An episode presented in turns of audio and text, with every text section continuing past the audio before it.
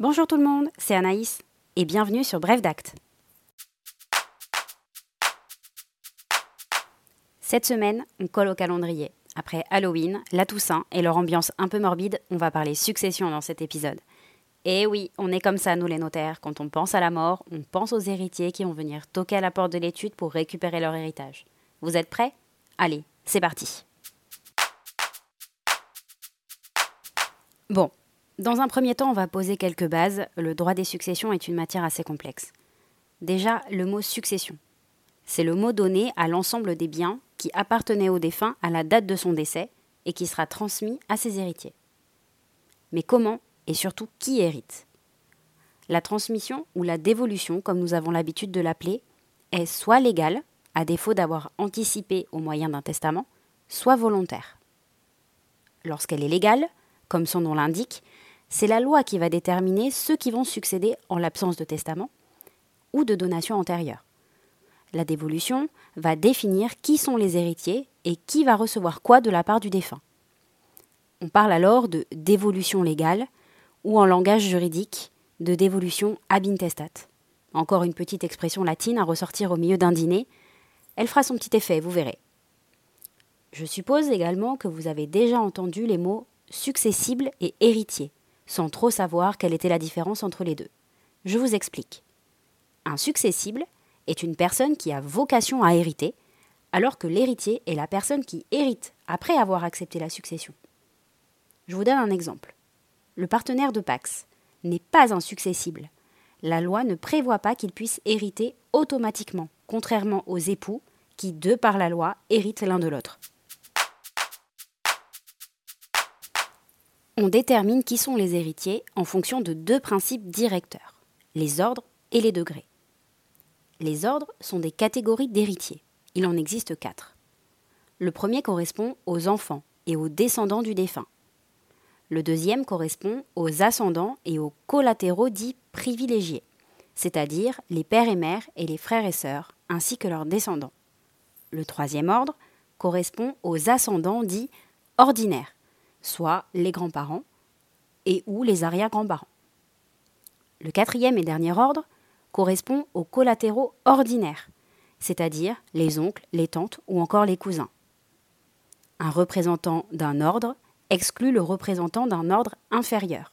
Ça signifie que s'il y a des enfants, ordre 1, alors les parents, ordre 2, n'héritent pas.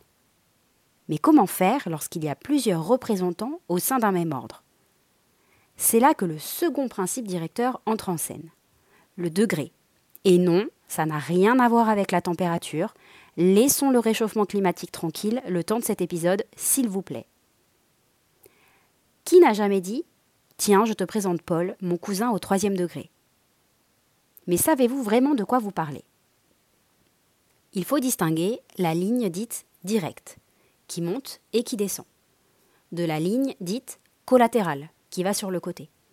Ok, ça se complique, mais tout va bien se passer, on va vous faire des petits dessins, c'est promis. En ligne directe, un degré correspond à une génération.